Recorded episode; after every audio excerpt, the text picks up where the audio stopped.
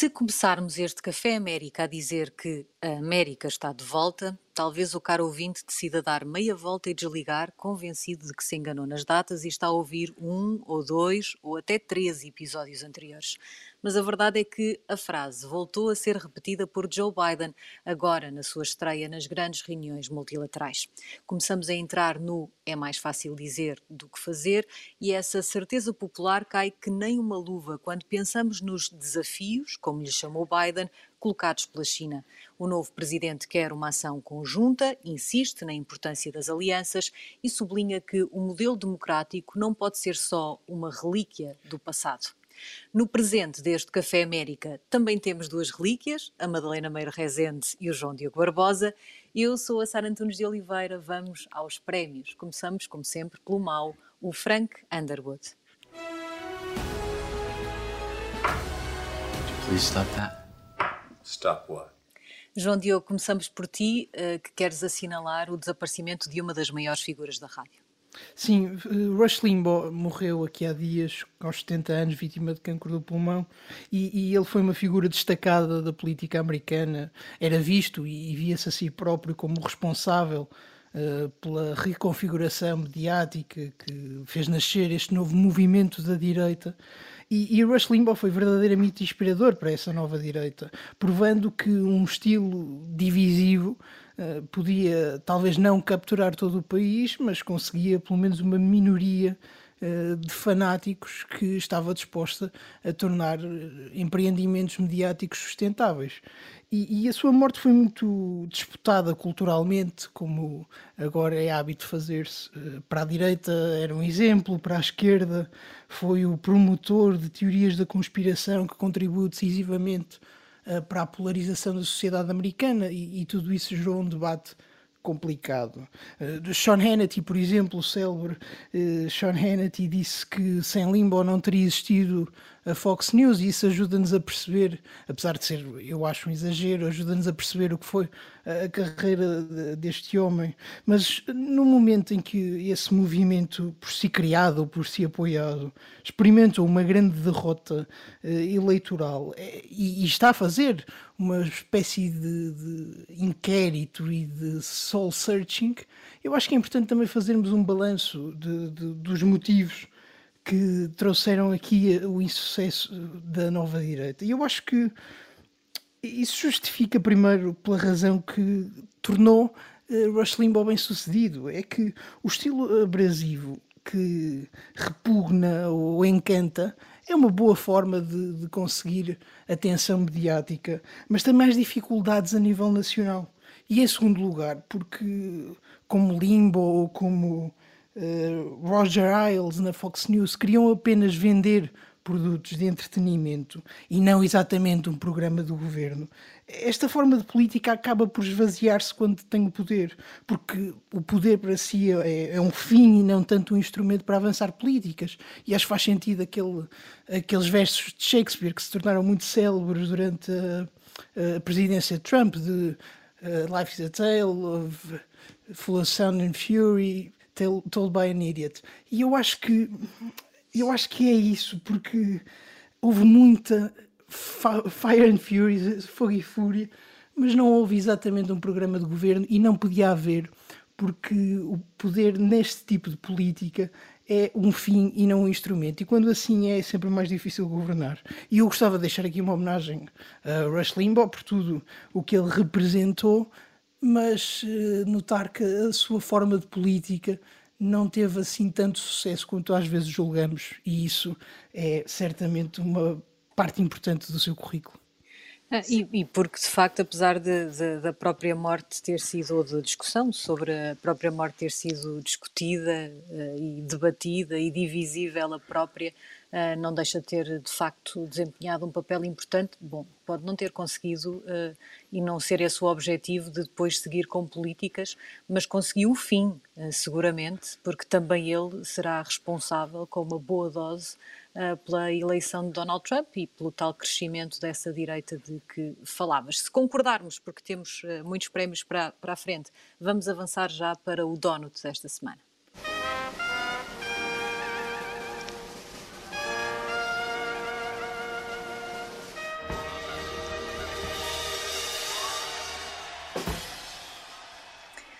Madalena, nós na segunda parte vamos ter a oportunidade de olhar para essa presença de Joe Biden no, no G7 e na, na, Conferência de Segurança de, de, Munique, mas queria já aqui dar um donut para o discurso de Biden nessa Conferência de Segurança e também para uma presença de Anthony Blinken.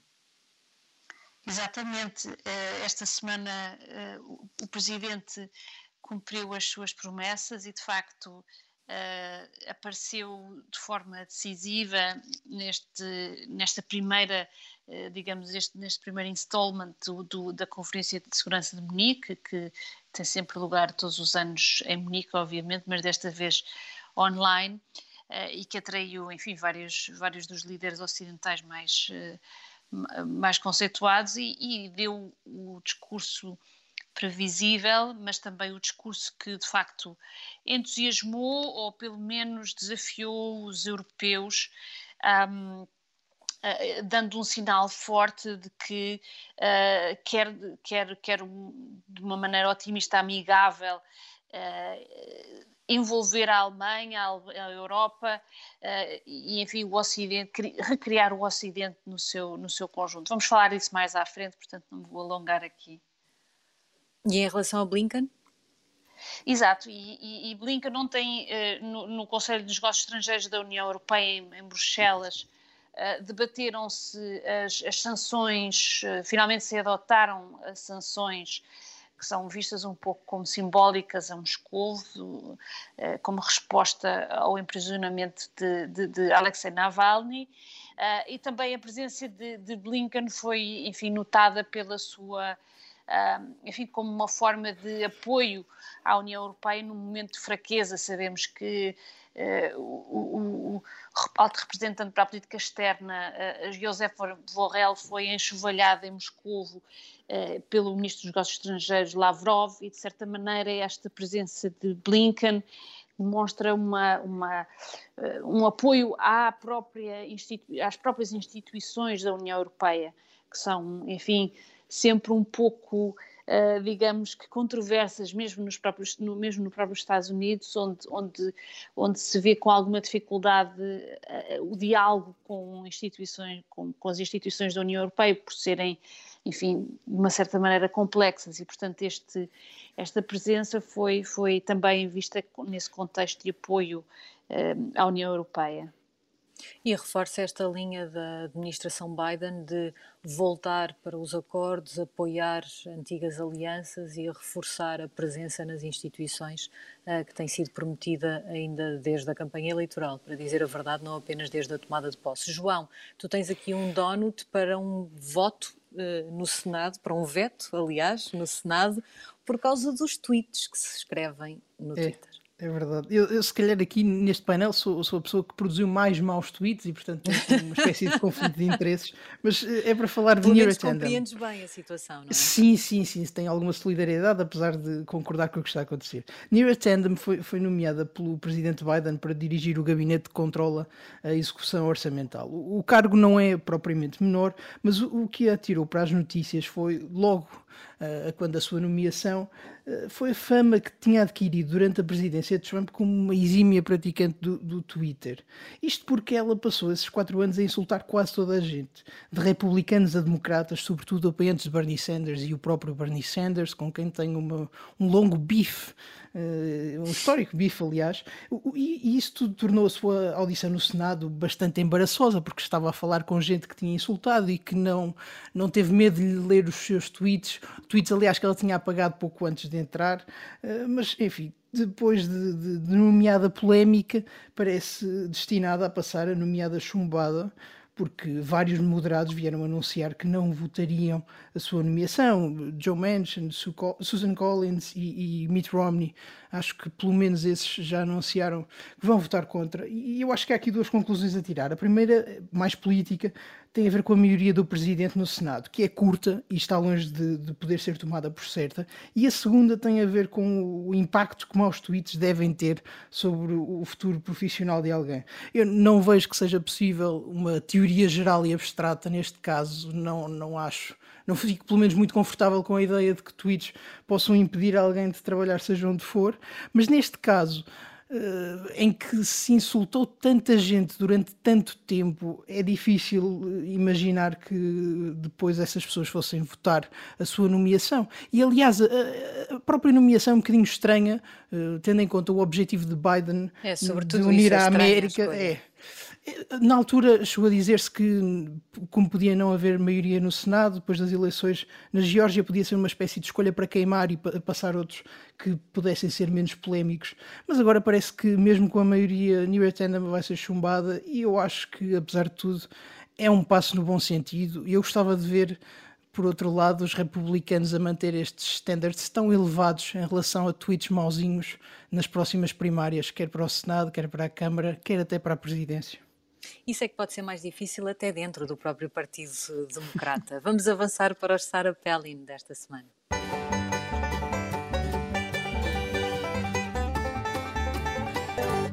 Madalena, muito rapidamente, tens aqui um uh, Palin para a ideologia woke, woke americana, isto saiu mal, que é perseguida pelo presidente francês. É verdade, uh, sabemos que os franceses gostam muito de, enfim, uh, eh, dizer mal um pouco da América e de rejeitar as influências, uh, digamos, culturais que vêm da América por serem, uh, digamos, não dignas do, de, da civilização francesa. E desta vez. Não francesas, é no, contexto... no fundo. Não francesas, exatamente. Eu estou um bocadinho de acordo aqui com, em relação a esta, um, ehm, esta ideologia que está, que está, enfim, a penetrar também na Europa, mas acho que é um disparate no contexto eh, das várias reformas que Emmanuel Macron tem vindo a fazer e, e obviamente, no contexto das eleições presidenciais uh, que vêm para o ano, uh, ele vem também, digamos que, limitar ou censurar estas influências culturais nas, nas instituições de ensino superior francês. E daqui o meu Sarah Palin, achando que de facto é um disparate, tentar-se censurar este género de, enfim, no século XXI, eh, eh, tentar censurar este tipo de influências por meios governamentais e usando por decreto. Eu, por decreto, exatamente.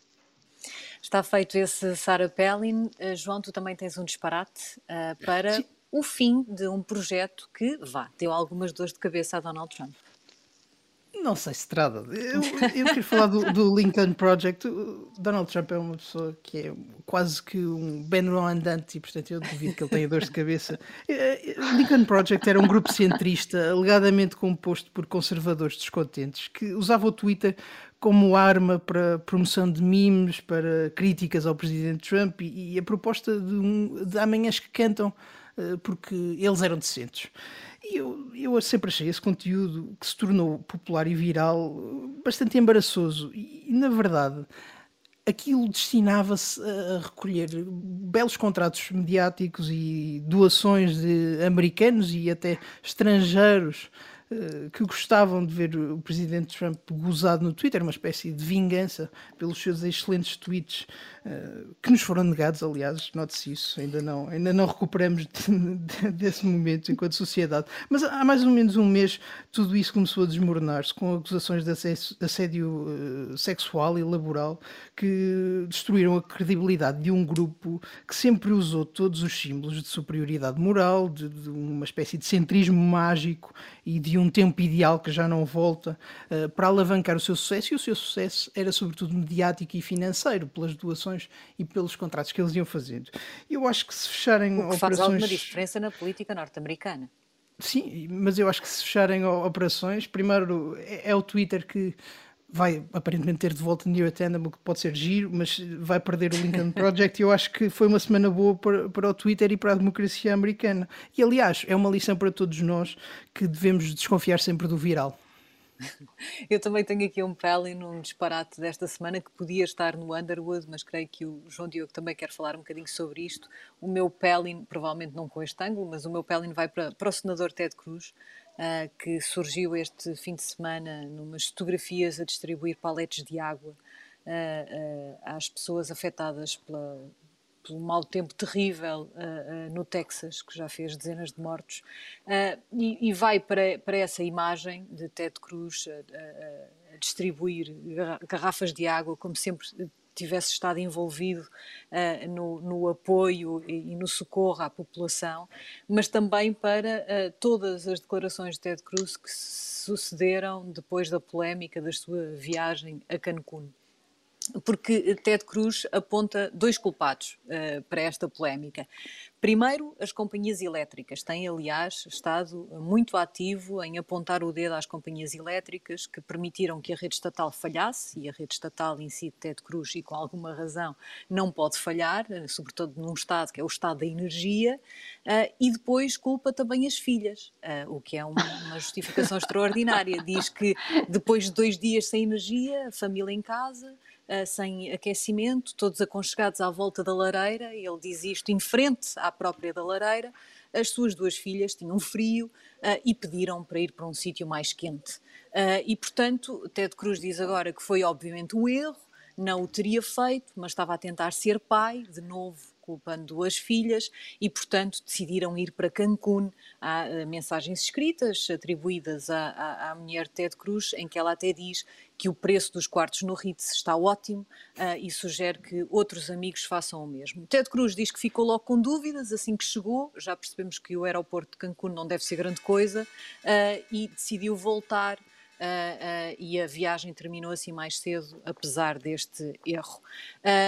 Enfim, não é um disparate, são vários disparates. João Diogo, em 20 segundos, se conseguir juntar aqui alguma coisa a este debate. Eu deixaria o entusiasmante problema da rede energética do Texas para a segunda parte, porque quero pegar em Ted eu Cruz, que, que não assim. teve, que, que, parece ter perdido um, um, aspecto muito importante nos políticos, que é já nem se preocupa em arranjar boas mentiras, porque ele diz que foi a Cancún deixar as filhas quando havia bilhetes para vários dias e, e depois veio muito tenso a tentar distribuir água e arranjar dinheiro, ou novamente colando-se uh, à iniciativa da Alessandra Ocasio-Cortez, e foi tudo muito embaraçoso. Mas eu gostava de notar que a mulher Ted Cruz viu as suas mensagens privadas para um grupo de vizinhos eh, divulgadas à imprensa. Eu acho que isso é uma, uma falta de, de falta honestidade falta e, não, e um desrespeito pelo Estado de Direito. Mensagens em grupos de amigos não devem ser divulgadas à imprensa. Isso é um dos princípios estruturantes da nossa sociedade e por isso fico muito triste com o que fizeram à Senhora Cruz. Ah, claramente tenho, a família Cruz não conhece também. bem os seus vizinhos. Madalena, vamos voltar a isto, prometemos no início Exato. da segunda parte. Uh, vamos fazer aqui um intervalo para as notícias, voltamos já a seguir.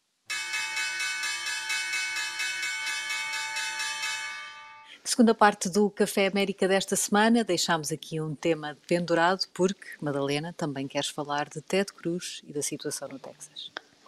Bom, eu por acaso ia para o, para o governador Greg Abbott, que na quarta-feira na Fox News... Consegues resistir a falar de Ted Cruz, portanto.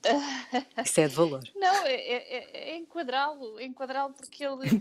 Porque, porque este governador, que também é republicano, uh, veio dizer que a, que a razão para, enfim, para esta crise no Texas é exatamente o Green Deal, o, o, uh, o New Green Deal uh, da, nova administração, e apontando para os painéis solares cobertos de neve, diz que realmente isto mostra que, que se quisermos continuar a sobreviver aos invernos gelados, vamos ter que continuar a queimar gás natural e, portanto, naturalmente, com esta neve toda, não há eletricidade.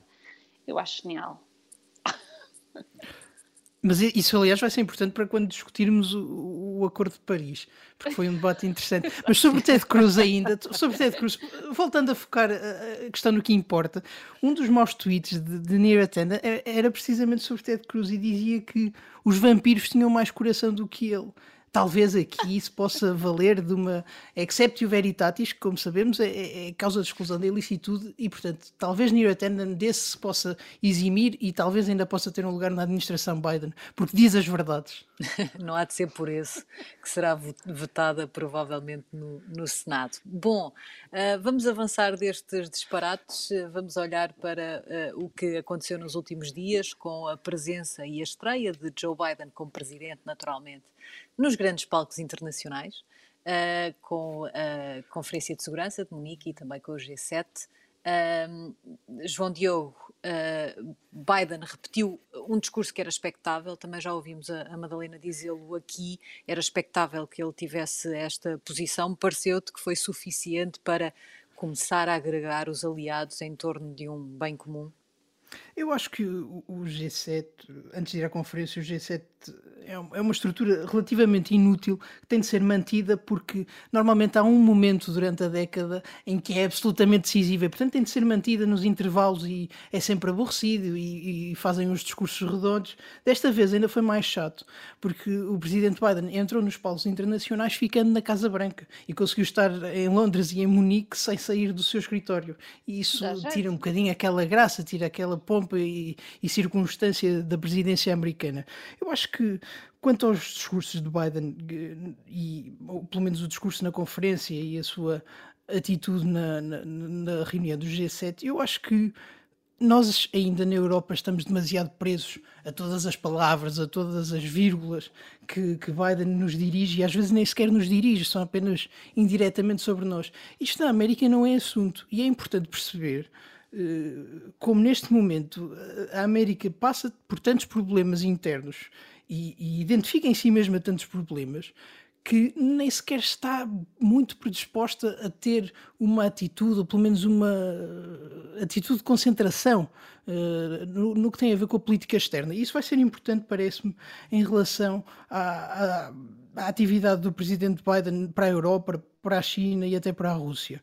O discurso foi o que estávamos à espera, foi aquele discurso que se faz sempre e que até talvez Donald Trump pudesse ter feito de uma maneira mais divertida e menos profunda, porque reafirmar uh, alianças e pedir uh, consensos em torno de, de, bons valores não é difícil de fazer. Difícil é pôr uh, tudo isso em prática, difícil é afastar a Europa de, das garras da China, difícil é convencer os europeus de que o seu futuro está mais ligado ao futuro dos Estados Unidos do que ao futuro dos seus vizinhos.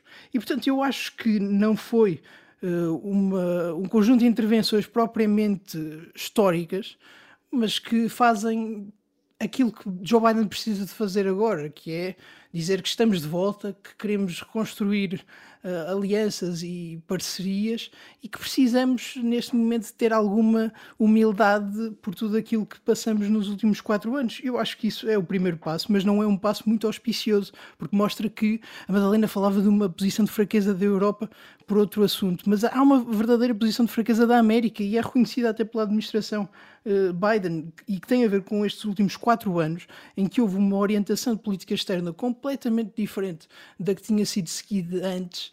E, portanto, há aqui uma necessidade de reconstruir alianças, há uma necessidade de reconstruir uh, amizades e há até uma uma necessidade de voltar a ter chamadas atendidas, porque é preciso mostrar que o presidente já não é Trump, que já não vai ser alguém que tenta empurrar pessoas para ficar à frente na fotografia, que já não vai ser alguém que critica a União Europeia dia e noite. E tudo isso vai ser muito difícil de fazer, vai exigir um esforço de reconstrução importante, mas, novamente, como os americanos não estão muito para aí virados, pode ser muito difícil de conseguir. Olha, eu até gostava que tu tivesses razão, a, a, a sério. eu penso mesmo, Madalena. Todos os dias, aliás. Poucas vezes estou certo, mas. Não, gostava que os europeus estivessem assim, eh, assim à espera de todas as palavras dos, do, do, do presidente Biden, e eu acho que não é bem assim, ou seja, o que se demonstra hoje em dia é, quer dizer, em particular aqui na Alemanha, onde eu estou mais atenta à, à política e, à, e, à, e aos mídias, é que de facto ninguém está muito preocupado, em particular a chanceler não está muito preocupada em, em, em agradar ao presidente Biden ou uh, em responder aos, aos pedidos do, do, do, da América para de facto reconstruir esta parceria. Pelo contrário, há de facto uma resistência que eu acho difícil de explicar eh, da parte do governo uh, alemão uh, em, em, em, de facto demonstrar que quer uh, resistir um, aos simpáticos convites de Moscou, como se viu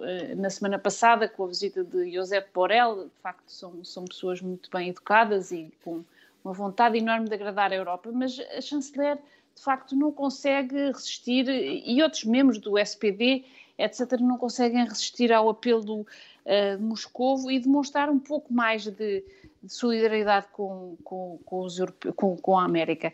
E, portanto, eu acho que estamos aqui num momento um bocadinho awkward, ou seja, este, este, esta reunião do G7 Uh, e, e, mesmo, a, digamos, a, a, presença de Anthony Blinken na, na reunião de ontem do, do, do, dos, do Conselho de Negócios Estrangeiros é um momento um bocado awkward no sentido em que uh, ninguém, quer dizer, uns pedem e outros dizem que sim, mas que de facto não há, uh, as ações não, não, não, não seguem as palavras. E, e, penso que vai demorar, espero que, que, se, que se avance lentamente uh, nessa direção, mas neste momento uh, há aquela, uh, enfim, aquele, aquele, aquele ditado de que é preciso dois para dançar o tango. Aqui, de facto, os Estados Unidos estão um pouco naquela posição de, de querer liderar, mas não terem parceiros, não é? E, portanto, eu penso que, estas, que, estes passos são de facto importantes, ou seja, não são só palavras, são de facto uma intenção muito clara eh, da administração Biden, talvez a última que a Europa vá receber, um, mas não tenho certeza de que uh, a Europa consiga uh, responder à altura. Mas quando eu dizia da atenção, eu, só para esclarecer, Sara, rápido, eu, eu, queria dizer primeiro do debate, porque nós discutimos quase todos os discursos de Joe Biden têm a ver com, com, a política externa e nós, não só no programa, mas na imprensa europeia em geral, temos dado muita atenção a isso e a, e a esses aspectos que na América praticamente não têm relevância, não estiveram presentes na campanha, não estão muito presentes no dia a dia e, aliás, é mais fácil ler sobre os discursos de Biden uh, quando o assunto é política externa num jornal europeu do que num jornal americano, isso importa. E ao mesmo tempo eu diria que esta, esta presidência tem um mês e já tem o secretário de Estado a fazer reuniões do Conselho dos Negócios Estrangeiros. O presidente Biden seguramente participará em qualquer coisa em breve. Eu acho que há aqui uma vontade. Não negaria, eh, aliás, temos tido esta conversa várias vezes no Café Europa, não negaria que há, há muita atração, de, de, principalmente das grandes potências europeias, pela China, mas ao mesmo tempo, Madalena, eh, a primeira política externa de Angela Merkel eh, está no domínio do, do esotérico, não, não, não é acessível a mentes como nós, porque porque é sempre uma surpresa que aparece no último momento. E, e, e, é preciso lembrar que Angela Merkel está na porta de saída, aparentemente, a não ser que haja também uma grande surpresa, e portanto haverá aí mudanças, mas eu não diria que são para já e não diria que, até que seja Merkel o grande uh, indicador do que vai ser o futuro da, da política alemã. Só para esclarecer esse ponto eu acho que este G7 foi de facto o espelho dessa falta de entusiasmo ou até de crença por parte dos aliados uh, naquilo que para já é só vontade. Nós, nós já debatemos aqui num destes café, uh, cafés Américas, não sei qual será o nosso plural, uh, mas já debatemos a questão de os últimos quatro anos também ensinaram a União Europeia e a Europa que a qualquer momento pode vir um Donald Trump. Uh, e que uh, há uma volatilidade maior na, na, na política uh, norte-americana, que vai muito para além da volatilidade entre Partido Democrata e Partido Republicano. É? Donald Trump é uma coisa além disso, acima disso ou abaixo disso. E, e, e, isso pode ter posto, eu acho que em parte de forma positiva, a União Europeia a pensar que tem de resolver as suas coisas por si, algumas das suas coisas por si, tem que tomar as suas próprias posições, mas isso depois coloca aqui um entrave ou uma normalização uh, da, da, aliança e da cooperação. E este, este encontro uh, foi muito o espelho disso. Nós tivemos ali um, uma, uma chamada conjunta em que Boris Johnson foi aquela espécie de anfitrião divertido, uma festa, a distribuir piadas pelos vários, pelos vários líderes, não é? A brincar com o microfone de Angela Merkel, a fazer uma piada com o, o slogan uh, uh, Build Back uh, Better, a dizer que achava que Joe Biden se tinha inspirado em alguém que tinha sido ele, mas que ele provavelmente também se tinha inspirado num programa das Nações Unidas, e portanto ele fez ali de um anfitrião divertido, e depois no final, quando se espreme tudo aquilo, uh, sai muito pouco, sobretudo do entusiasmo dos aliados perante esta promessa de Joe Biden de de facto a América estar de volta, a Aliança Transatlântica estar de volta, uh, uma nova forma, ou, ou, ou, a velha forma de fazer uh, política nos Estados Unidos também estava de volta. E eu acho que esse pode ser um dos problemas, porque por exemplo, em relação à China, uh, uh, o que é que foi feito no passado, antes de Donald Trump, que funcionou com a China? E, sobretudo, esta ideia de que uh, o problema já não é único, uni, unidimensional. Uhum. O problema tem agora muitas dimensões. E não é o problema, é a questão.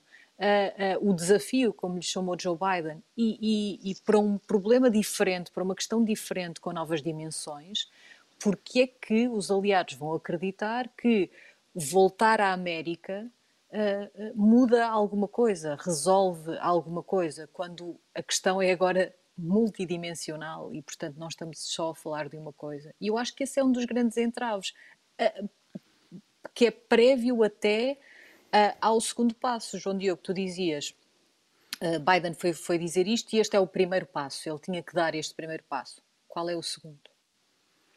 Bom, o segundo é de facto convencer as pessoas, não é? E como e é que ele faz isso? Os líderes europeus. Primeiro, eu acho que é preciso esperar pelas eleições alemãs. Eu acho que isso é mesmo muito importante porque estar a falar eh, enquanto há quase certeza uma troca de governo daqui a uns meses é, é sempre muito difícil porque não se sabe o que vai sair e, e sabemos nós que quem lidera a Alemanha e o, a correlação de forças que governa a Alemanha é decisiva para o futuro da União Europeia. Aliás, viu-se isso no acordo com a China, que é muito inspirado pela Alemanha. Mas eu diria até que o problema aqui, e sobretudo o problema do, do ponto de vista americano, não é a União Europeia e não é a União Europeia que está no topo das prioridades. A União Europeia é um aliado e, é, e desempenha aqui um papel talvez instrumental uh, de contagem de espingardas até económicas, mas não é seguramente a prioridade de Joe Biden, nem sequer a prioridade na política externa. Eu acho que as relações com a China, a forma de conter a China, e, vai, e, e é preciso lembrar que é uma guerra comercial a decorrer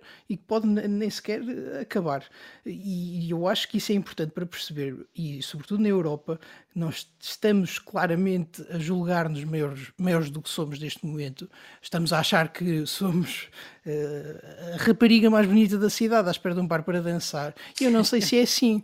Eu, não sei mesmo se é assim. Aliás, e se virmos isso, uh, a propósito de Boris Johnson, só para acabar, Boris Johnson foi o, no G7 claramente o líder que mais se aproximou de Joe Biden. As suas palavras foram completamente elogiosas, uh, foram até muito semelhantes, uh, foram uma cópia do discurso de, de, é de Biden. Boris e Johnson, isso é importante. Boris Johnson já saiu com a rapariga e percebeu que não era com ela que queria dançar.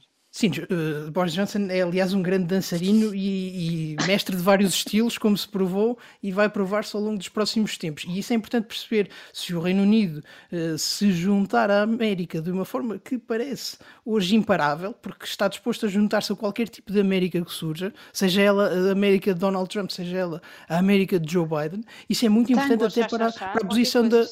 Exatamente. uma valsa, um samba, não sei. Mas. Uh, isso é importante porque também acaba por empurrar a Europa para lá, porque fica sem grandes escolhas e fica um bocadinho isolada se confiar na China. Sim, eu acho que também devemos olhar aqui um pouco para as coisas, em, enfim, para, para, alguns assuntos em particular. Eu acho que há, há bons sinais, por exemplo, na questão dos, do, uh, do processo uh, com, com, o Irão. Uh, na quinta-feira, após uma reunião dos ministros dos estrangeiros do, do, chamado E3, que reúne o Reino Unido, a França e a Alemanha, uh, e em que a administração uh, Biden também estava presente, um, ehm, uh, eh, os, os, americanos disseram que iriam aceitar o convite da UE para, para reiniciar as negociações para reentrar no acordo nuclear. Portanto, há aqui, enfim, obviamente que há aqui a grande retórica e depois há enfim, alguns sinais negativos, outros sinais positivos. Eu diria que este sinal em particular, eh, enfim, na cooperação em relação ao acordo nuclear iraniano. Vamos agora um pouco também falar do acordo de Paris. Há, há, sinais positivos de que esta, enfim, de que esta relação, apesar de ainda não ter de facto chegado a um romance é, é, consumado, tem alguns sinais de, de, de desenvolvimento, digamos assim. Pelo menos já seguiu a primeira carta de amor. Vamos muito rapidamente olhar também para o Acordo de Paris. Temos aqui, creio eu, um ou dois minutos para falar sobre ele. Também continuamos ainda no domínio das intenções?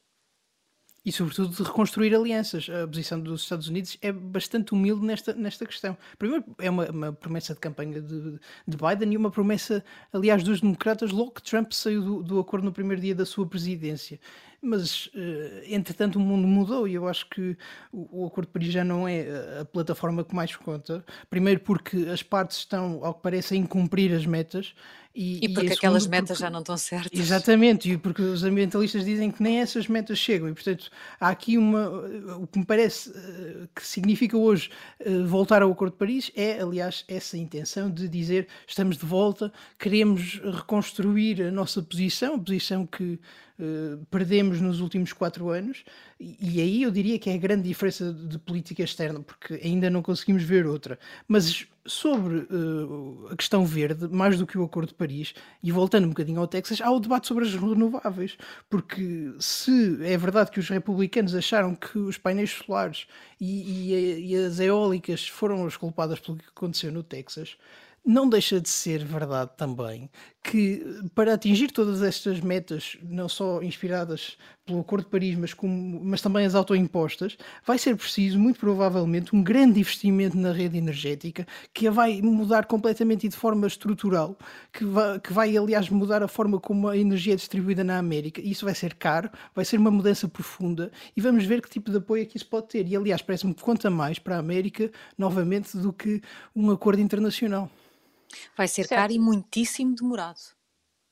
Sim, como está a ser na Alemanha ou na China, por exemplo, que tem, que tem investido imenso nessas redes de, de, de, energia limpa e tem, tem tido, primeiro, obras que não correm exatamente como esperado, porque é tecnologia relativamente nova, e depois, obras que são caríssimas. E, portanto, é, é previsível que Joe Biden, a certa altura, possa apresentar um plano de infraestruturas. Certamente vai passar pela questão da rede elétrica, mas como nos ensina o Texas, esta questão não está de todo resolvida e vai ser alvo de grande debate, porque se aconteceu no Texas, em que é muito debatível se foi realmente uh, a energia renovável a provocar toda, todos aqueles apagões, e a maioria dos especialistas diz que não foi, que houve problemas muito maiores uh, vindas de, vindos de fontes não renováveis, de, de uhum. centrais de termoelétricas, e portanto eu acho que essa vai ser uma grande discussão e provavelmente a discussão mais importante em termos de emissões. Da política interna e de política interna americana vai ser altamente divisiva.